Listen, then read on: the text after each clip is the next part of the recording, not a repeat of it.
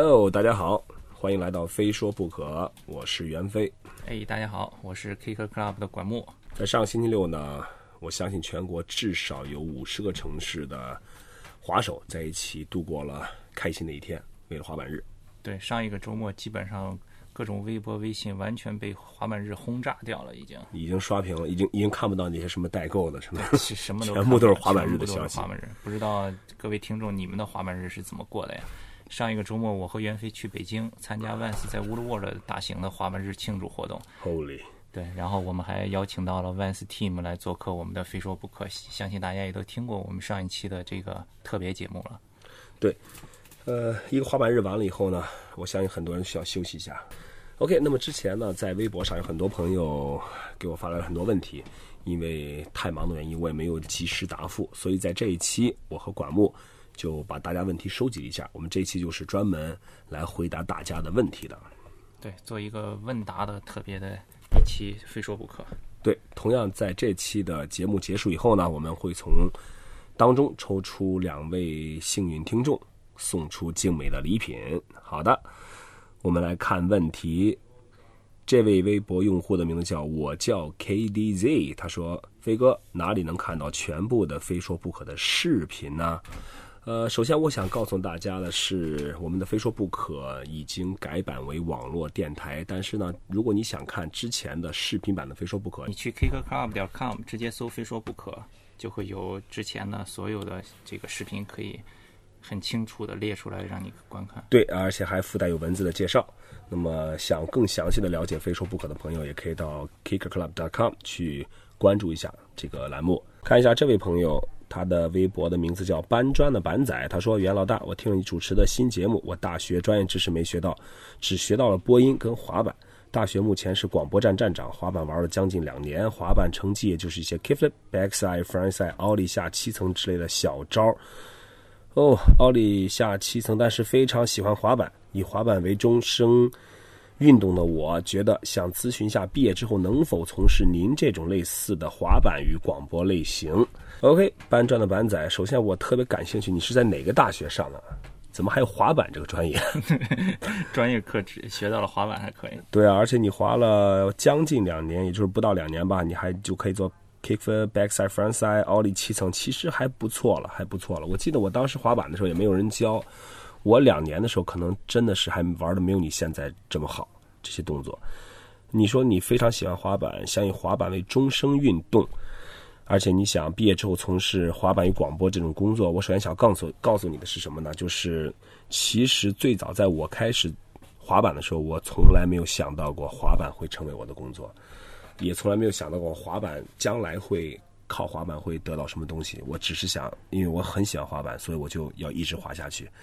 呃，所以说首当然现在环境不一样了。首先你要做到的就是，你真的是要热爱滑板，你才可以在这个圈子里面，在这条 路上一直走下去。呃，我相信，如果你持之以恒的热爱滑板，会把你的心思投入到这个运动当中，投入到你所热爱的事业当中，最终你终究会有回报的。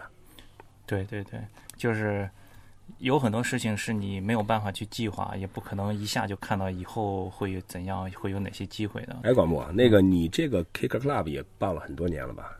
对，这个其实是零一年我还在大学里的时候，那个时候因为我本身是学计算机的，所以我就想，呃，为什么不做一个网站之类的东西？然后就开始做。当时很简单，但是当时做的时候完全就是自己的爱好，而有没有且想过说将来会成为什就完全么不敢想这个呃什么大的门户网站，怎么可能？就是完全不可能。对，然后这个爱好一做就做了十年，这个爱好做到第十年的时候，才把它作为我自己的一个职业。所以说，有很多事情你没法去计划，也没法去打算去想。对对做好眼前的每一步，其实就是给你的将来奠下奠下了一个很坚固的一个基础。哎呀妈，你说的太好了。哎这咱这个是咋咋成那种励志节目了？好好好，OK，我们来看下一个问题。他说，来看这位朋友，微博名字叫霍夫曼七八六，他说：“你好，袁飞哥，我是来自西藏拉萨的一名滑板爱好者。上次听了您和车林哥的解说如何成为一名职业滑手的栏目之后，我希望 Vans 公司能在拉萨开一家正规的滑滑板店，帮助我们这些来自青藏高原的滑板爱好者实现梦想。谢谢。霍夫曼七八六，你好。首先，我想跟你说的是，Vans 公司呢是一个滑板鞋子为主的公司，并不是，呃，以滑板为产业的。呃，我不知道西藏现在有没有滑板店，但是按照我的我的呃经验来说，很多地方的滑板店其实都是由滑手来自己开的，因为只有滑手开的板店，他才知道顾客，也就是滑手他们究竟需要什么。那么 Vans 据我所知，在西藏拉萨应该是有专卖店的，所以如果你是你想呃想购买 Vans 的滑板鞋是没有问题。滑板店呢，我觉得其实还是要靠当地滑手的努力，打造属于一个真正滑手呃所经营的板店。这样的话，对于这个运动的发展还是有好处的。当然，如果西藏有了滑板店，需要 Vans 做一些支持，我相信我们也会。啊，去尽量的帮助西藏当地的滑板事业的发展。对，据我们了解，新疆是有，而且不止一家滑板店，不止一家。新疆在克拉玛依、在乌鲁木齐、在石河子都有板店。对，因为那个新疆，然后滑板好像发展的还挺好的。西藏之前还真没怎么听说过。也希望就是听我们的节目的，呃，以及包括我们 Kicker Club 的这个网友啊，如果你们知道西藏哪里有滑板店或者能够购买到滑板的话呢？你也可以通过我们的这个微博或者微信平台告诉我们，然后我们也在下期的节目里头也可以告诉这位听众，好吗？好，来看下一个问题。这位微博朋友的名字叫做小明滑啊滑啊滑滑滑滑到外婆桥了。看来你真的很喜欢滑。他说。想请问元哥，在你当年滑板这么稀有且昂贵的年代，是怎么接触到滑板，怎么购买滑板，以及怎么坚持滑下去的呢？我来回答你，小明滑啊滑啊滑滑滑。首先，我觉得你有两个词用的非常好，在我们那个年代，滑板的确是很稀有，而且按照当时那个年代的收入来说，也的确非常昂贵。我记得当时我父母一个月的工资是三百块钱，差不多。然后当时我如果要买一块进口的专业滑板，就要差不多四百块，是父母一个月的工资。可想而知，在当时的年代，一个普通的工薪家庭的孩子，如果想玩滑板的话，真的是一算是一笔巨大的开支了。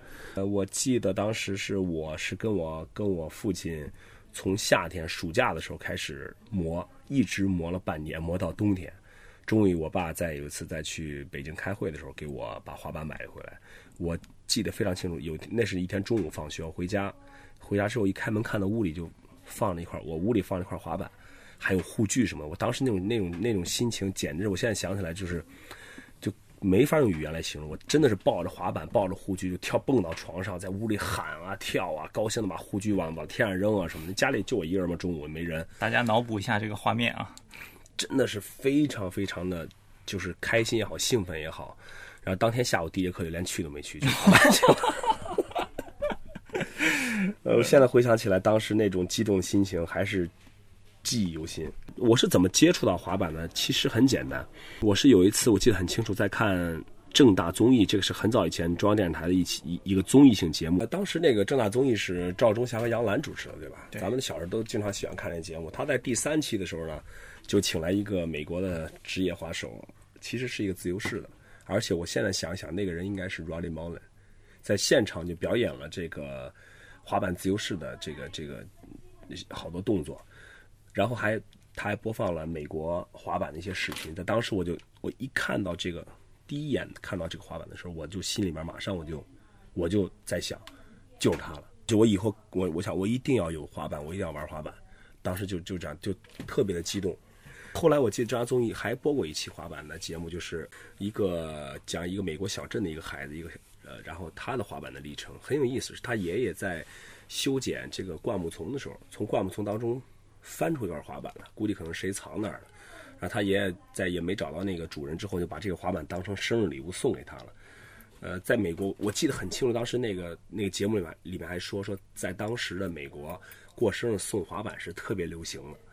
后来这小孩就通过这块滑板就开始玩滑板，然后也过了几年，还在当地里滑板比赛上拿到了拿到了冠军，还是反正很好的名次。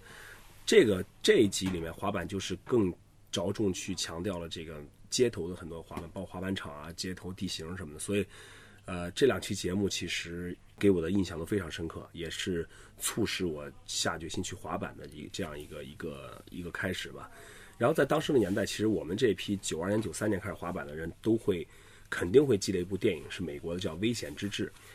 呃，这部片子是在当时可以说在全国范围内卷起了一股滑板的浪潮。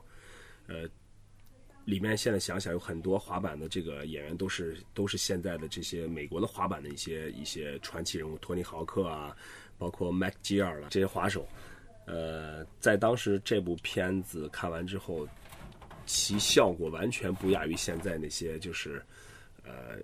比如说什么时尚的或者什么那种大片所造成的效果，我记得我我身边这帮老朋友，有百分之八十都是看过那部片子之后踏上滑板道路的。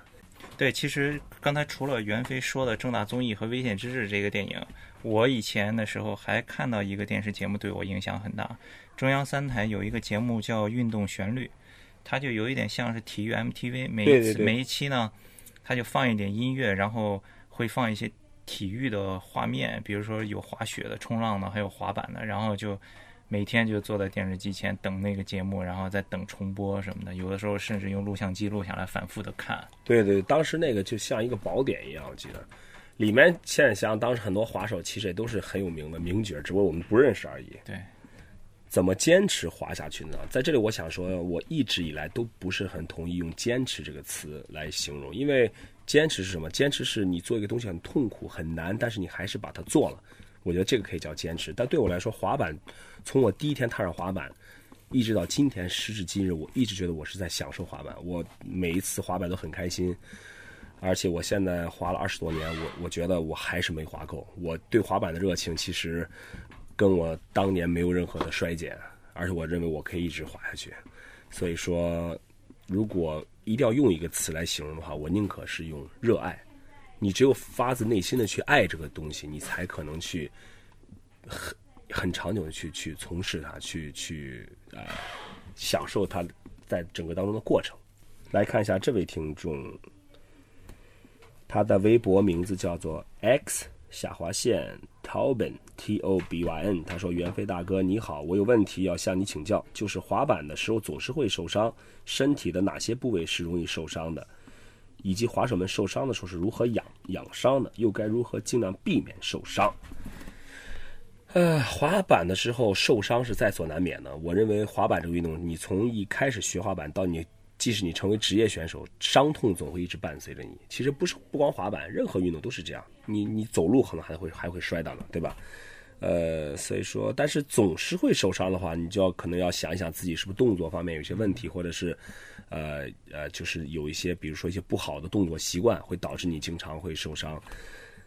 而且，其实，在你开始学滑板的时候，你要先学会怎么摔，对吧？保护自己。对，对。你在摔倒的时候，借势打一个滚儿，或者怎么样，尽量的保护自己。你同样是摔倒，你。顺势滚一下和你直接就生拍在地上那种，对身体的作用力是完全不一样的。这个方面大家可以多看看这个万斯职业滑手王国华的这个，对对，他他的 视频，他王国华给我感觉是怎么摔都没事儿，不死鸟。呃，身体哪些部位是容易受伤的？其实通常对滑板来说比较受容易受伤的部位就是关节突出的部位，比如说呃，或者是那种比如说手腕呃，胳膊肘、膝盖。呃，脚踝，再有一个就是非常一个很痛苦的地方，就是小腿迎面骨这些地方都是容易在摔倒的时候会容易更容易接触到地面，或者更容易被板打到的地方。呃，当然，你从事个运动的话，你就这些东西避免不了的，对吧？呃，滑手们受伤时如何养伤？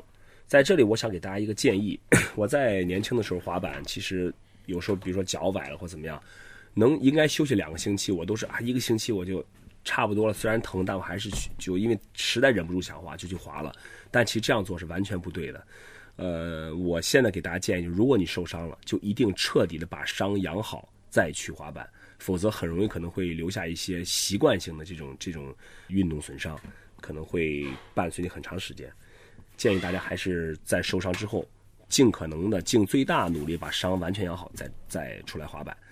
再就是，在这儿给大家给大家一个小讲个小常识，可能很多人都知道了，在你扭伤，呃出现肿胀的时候，在二十四小时之内，一定不要热敷，不要泡脚，也不要拿什么活络油啊、红花油去搓，这是非常错误的。这样只会造成你的肿肿胀部位继续变得更加严重。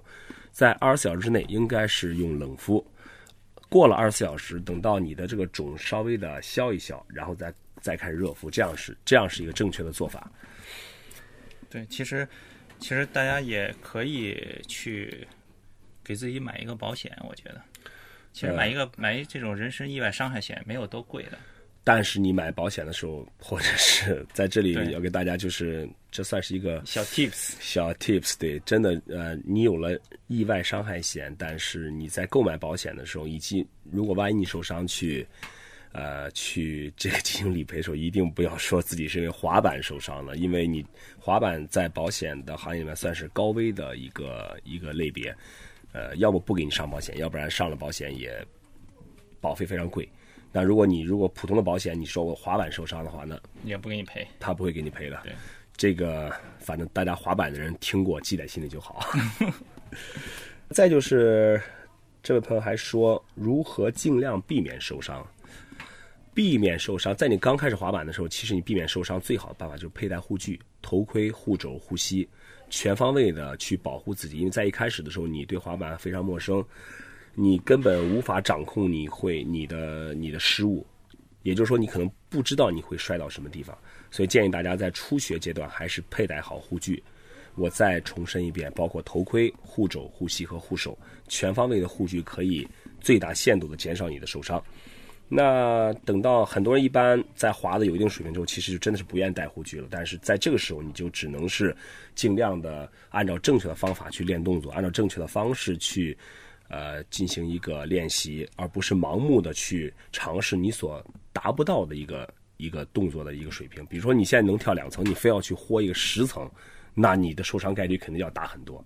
呃，滑板这个运动并不是一个速成的运动，建议大家还是要循序渐进。这样或许是一个避免受伤的比较好的方式。我们来看下一个问题。这位听众他的微博名字叫 Skater 阿笑，他说：“飞哥你好，新手滑板时要怎样去克服滑板里面比较危险的一个心理障碍？比如说我去练一个招，有时会不太敢站上去，下一些台子也是，有什么好的练习方法没有？”阿笑你好，是这样的，在我看来，我接着上一个问题来讲，滑板是一个。并不是一个速成的运动，是要循序渐进。呃，任何一个动作都是建立在你的上一个基础动作稳定了之后，你看才有条件去练下一个动作。那么对滑板来说，首先第一步你要把滑行练熟练，练得好。你如果连滑行都不稳的话，根本谈不到去做别的动作。就像一个人都不会走，他怎么可能会去跑？然后最重要一个动作也是滑板的当中，我认为你一只要你滑板就要一直练的动作就是 Ollie，。带板跳，这个动作是很多动作的一个敲门砖。你这个动作练不好的话，在比如说你要先想练翻、想练跳转，可能都会受到很大的阻碍。关于心理障碍，我要说的是，其实滑板也是需要很大的勇气。在你挑战新的动作的时候，当你认为你的你练的这个呃这个基本功已经达到了一定的水平，你想挑战自己的话，你就大胆去挑战，不要缩手缩脚。前提一定是你已经具备这个能力的时候。那么在这个时候，你所需要克服的就不是技术层面的问题，而是心理障碍。其实我举个例子，比如说你要跳一个十层楼梯，你你已经可以有这个有这个水平可以去跳了，但是说你在这个时候你的心理状态就很重要。如果你就是特别有勇气、特别相信自己的去完成这一跳，和你特别害怕、特别就是犹豫不决的去去完成这一跳。那么我相信落地的结果肯定是不一样的。有的时候越犹豫越容易受伤。对，你在做动作越犹豫的时候，你可能，而且最害怕就是你犹豫了，但你还是做了。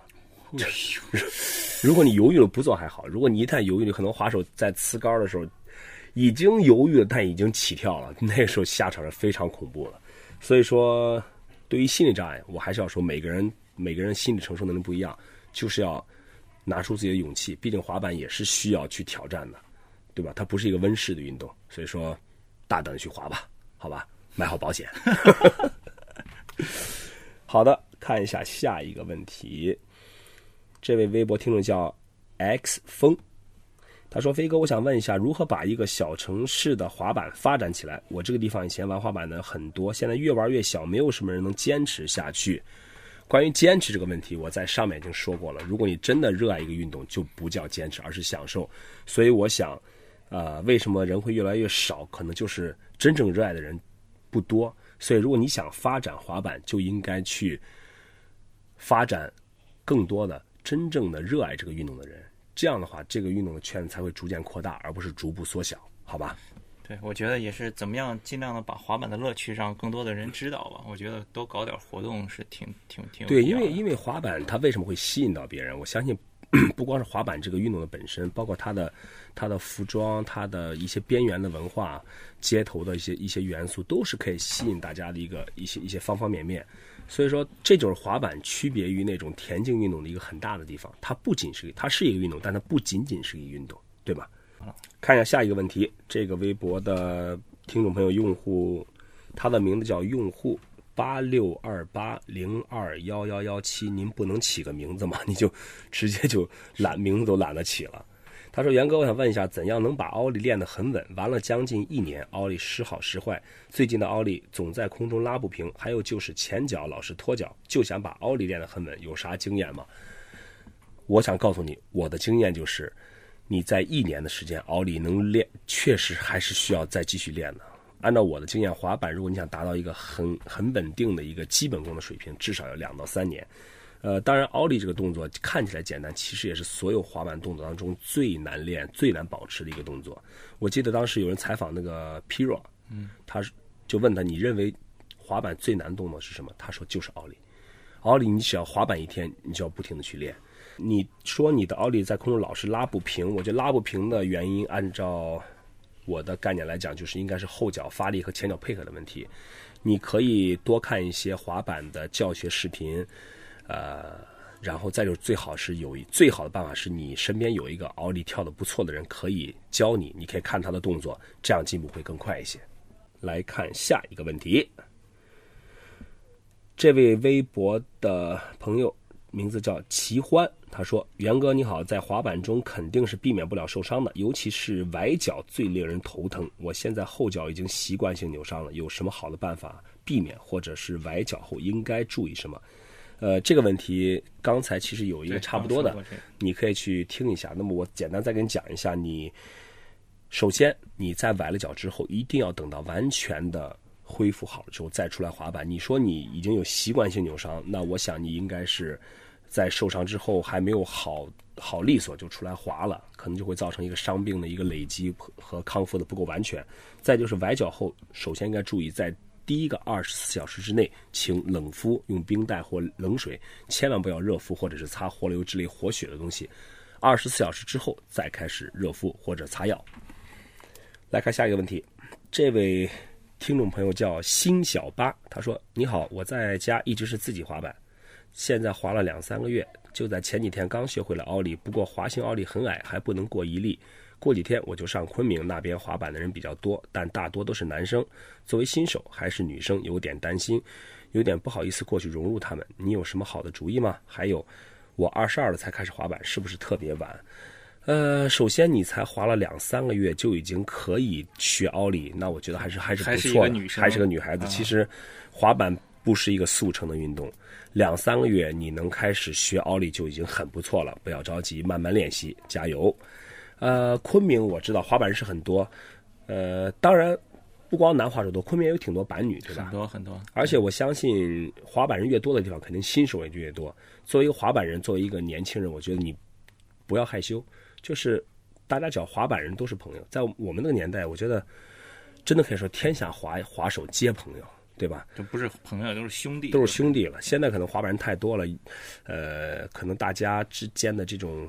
呃，因为滑板产生的这种感情似乎没有以前那么浓那么浓厚。但是，既然大家都是从事一个运动的话，那至少我觉得，呃，融入进去没有什么太大的问题。而且，我想，作为一个女孩子，可能融要融入滑手当中应该更容易，比男滑手更容易。呃，二十二岁开始滑板，其实有一点的不能说早晚的问题，但是我想你可能已经没有机会做职业滑手了。呃，但是没问题，只要你喜欢滑板的话，你多少岁开始都不晚。我认识的很多人都三十多岁喜欢滑板就开始滑，然后就是也也不追求一定要做成什么牛逼的动作，就享受滑板乐趣。滑板就是你只要喜欢，你随时可以开始，年龄不是问题。来看下一个问题，哦，这位朋友叫拓仔，他说：“袁哥，今年是因特网在中国的第二十年，大哥你是老滑手，也请预测下滑板行业在中国未来的十年走向。”哎呀，我觉得这个问题，要不然这样吧，我们这个问题太大了，咱们以后找一期节目，咱们专门的探讨一下，好吧？啊，感谢拓仔提出这么高深的问题。这位朋友，听众朋友的微博名字叫王威三二五。王威二三五说：“请给胖子和年纪大的或者年纪大的胖子玩滑板一些建议，谢谢。”哎，王威啊，其实我想跟你说，其实我也是一个年纪大的胖子，但我不还是一直在滑板吗？我滑了二十二年。呃，其实对于滑板人来说，当然还是不要太胖。年龄虽然不是问题，但是体重如果太重就真的是问题了。呃，所以还是建议大家，如果你想更好的享受滑板的乐趣，就请健康的生活、健康的饮食，给自己一个良好的身体条件，这样你可以在滑板的时候会更加的开心，对吗？我相信年龄确实不是人所能控制的，但是体重应该是可以的。来看下一个问题。啊，这位微博听众朋友的名字叫做 Skate 林家豪，SK 八林家豪。他说：“袁哥，滑手的个人风格是如何形成的？”关于个人风格，我想说，任何风格的形成其实都是需要时间的。呃，我见过很多国外的滑手，在小的时候其实真的没有什么风格，但是过了三四年、四五年，他们我再次见到他们，马上就完全不一样了。呃，整个动作也有了自己的一个独特的一个特点。呃，其实是这样的，按照按照人的这个这个这个生理特性来说，没有两个人是完全一样的，同样也没有两个滑手的风格会完全一样的。只要你滑板，那么你就其实已经拥有了自己的一个风格。那至于说，呃，这个风格怎么形成的，最恰当的一个词，它就是自然而然形成的。我其实包括我自己在内，还有我我认识很多滑手，他们都是。啊，特别想追求自己所，比如说在在 video 里面看到自己很喜欢的一个风格，就特别想去追求、去模仿。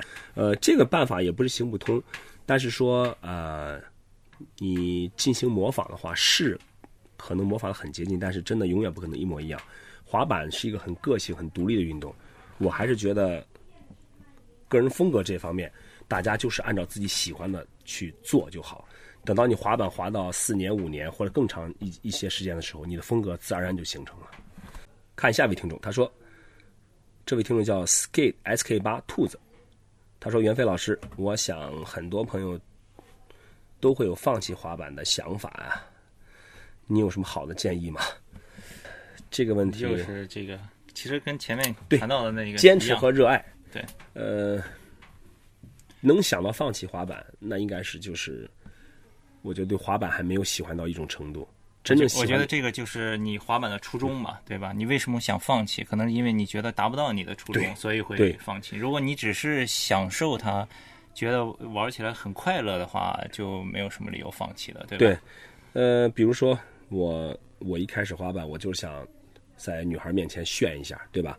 那后来我滑滑着滑着，我发现哦，原来女孩并不喜欢滑板，那我这个初衷就没有达到，那我肯定就就换一个。就你的目的不同，那你所产生的结果肯定就不一样，对吧？但这位听众他会不会说的意思是说，比如说他可能练不出练不出动作，想要成为一个职业滑手或者练不出动作这个方面？呃，这个问题我也遇到过，很多滑手练得很努力很刻苦，但是似乎总是达不到自己所期望的那个水平，或者和和理想。在这里，我想跟你讲，其实能成为职业滑手的毕竟是少数。就像演员，就像演员、明星一样，都是几万人、几千万人里面，甚至几亿人里面才能出那么一小撮人。呃，所以说，我觉得你如果喜欢滑板，就去开心的滑，结果并不重要，关键的是过程，享受滑板的过程。OK，看下一个问题，这位听众朋友微博名字叫病友 K。他说：“袁飞哥，非说不可，这节目太赞了，谢谢谢谢。但是我有个问题，就是平时练招的时候用硬桥好还是软桥好啊？好问题。因为桥的软硬其实很多年以来大家一直都是在争执不休。用软桥的滑手说啊，软桥灵活，转向灵活，做动作落地，即使重心有一些不稳，可以通过桥的这个软软硬来来把重心找回来。用硬桥的滑手就说，硬桥起跳的时候重心稳，不会乱晃，啊，做动作更做更干净。呃，是这样的。关于软硬桥这个东西，我想。可以大概的给你给你来，呃，就是来讲一下是怎么一个情况。有有的滑手他追是每个滑手追求的动作的风格不一样，比如说那种喜欢动作干净利落，做做这个就是以街区，比如说瓷台为主的这些滑手，翻为主的滑手，他可能更倾向于会用一些硬一点的桥，呃，这样的话他发力点会更准确。然后动作相对 pop 也可能更干净一些，但对于一些玩碗池或者是玩大杆儿啊、玩大楼梯，或者是一些追求就是这种呃滑行的时候这种灵活性的滑手，它相对就会偏向于用软点儿的桥。呃，软桥的特点就滑行是你可以就是对重心的调节非常的灵活，啊，同时像就是比如说在在碗池里面的话，你肯定还是用桥硬软一点。可能会对于各种转向以及动作会有很大的帮助。我个人我自己用桥也是偏软，我的桥是非常软的，呃，因为我可能更喜欢这种呃重心的灵活的这种这种调整带来一种感觉。而且，其实，在桥有的时候会有一种说法是，比如说新手后桥稍微硬一点，前桥稍微软一点。呃，其实我说实话，我玩了那么多年滑板，我觉得不用这么矫情，就一样就可以了。这又不是说调教什么车底盘什么的，我觉得滑板就是一个很自然的运动，不要去过分的细化一些东西，这样就会迷失滑板的本真，对吧？滑板就是滑板，而且用桥最软的应该是 Devil Song，Devil Song 的桥它都已经是乱晃那种，Devil Song 它只用下面的那个 PU 垫，上面的 PU 垫不要。对，所以说你看，其实我们说这么一半天，其实还是会有很多很多不一样的个例。滑板就是这样，很奇怪、很独特的运动。每一个滑手都可能有自己的一些一些一些特别的、特殊的这个癖好或者是使用习惯，没关系，按照你自己的爱好来就行。来看下一个问题，这位朋友叫微博名字叫 YSV 大白，他说：“袁老师你好，问一个关于滑板商业界的问题，您对那些售价啊，应该是售假甚至造假的滑板店有什么看法？希望您能在新一期非说不可中回答这个问题。关于。”假货，我想说的是，我的看法就是非常的无耻。呃，在任何一个行业当中，我觉得假货都是一种非常非常应该被鄙视和打击的一种行为，不管是售假还是造假。而在滑板这种呃运动运动为主的这种行业当中，其实运动器材也是会关系到滑手的安全性的一个保障。呃，在这个行业当中造假，我认为是完全不可原谅的。呃，在我看来的话，对于这种假货。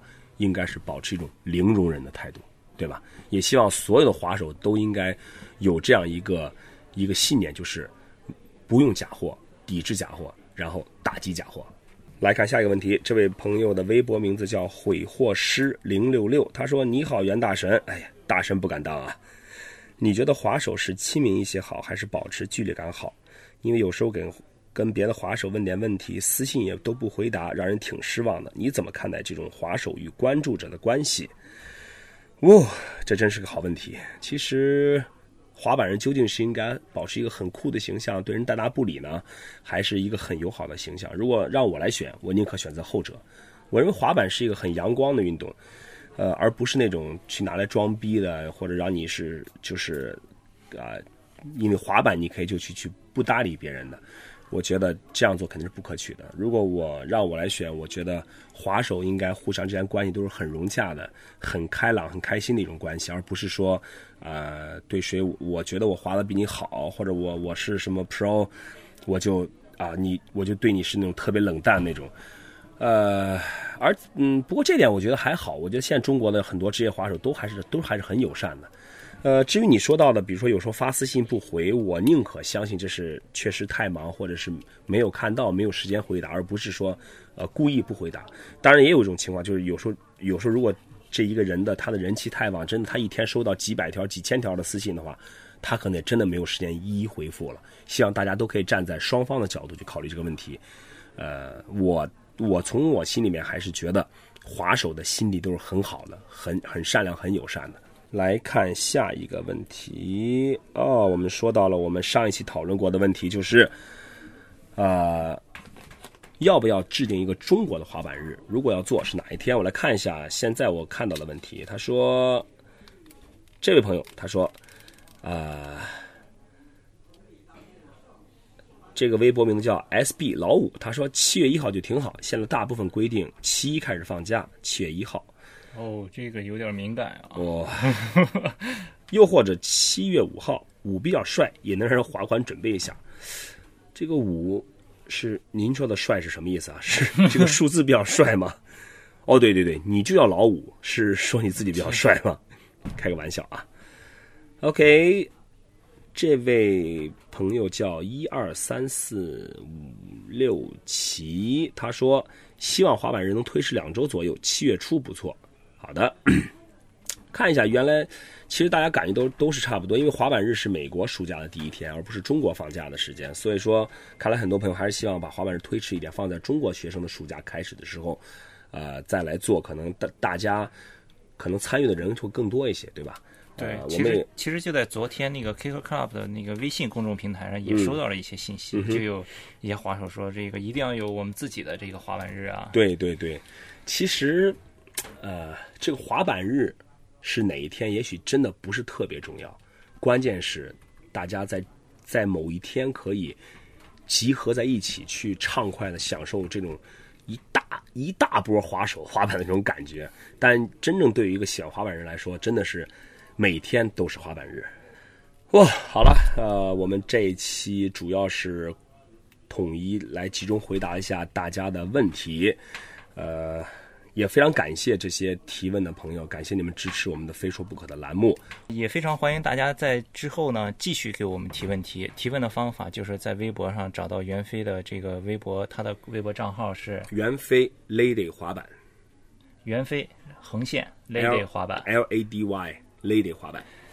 然后我们会在之后的节目里陆续的继续给大家回答更多的问题。对，也希望大家就是你有什么问题、有什么想法，就可以言无不尽，给我发微博私信也可以，或者直接发送问题到 Kicker Club 的微信平台、网站都可以，微博也可以。我们会在每一期都会挑选问题来进行回答。那么挑选出来的朋友呢，也会作为幸运听众。收到我们送出的精美礼品。就在我们录这期节目的时候呢，我的朋友圈里面开始疯转一首滑板屌丝神曲，叫《我的滑板鞋》。呃，我现在在这儿来跟大家来分享一下。好的，我是袁飞，非说不可，咱们下期再见，哟哟哟。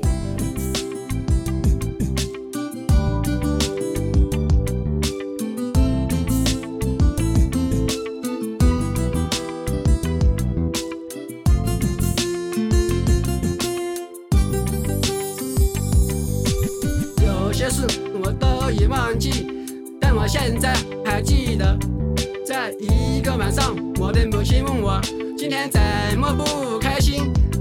我说在我的想象中有一双滑板鞋，与众不同最时尚，跳舞肯定棒，整个城市找遍所有的街都没有。他说将来会找到的。时间，时间会给我答案。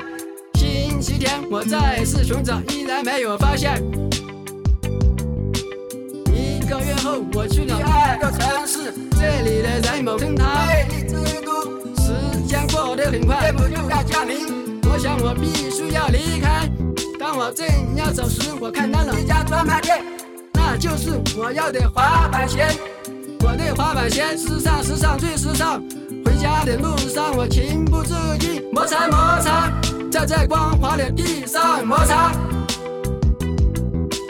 月光下，我看到自己的身影，有时很远，有时很近，感到一种力量驱使我的脚步。有了滑板鞋，天黑都不怕。一步两步，一步两步，一步一步是爪牙，是魔鬼的步伐，是魔鬼的步伐，是魔鬼的步伐。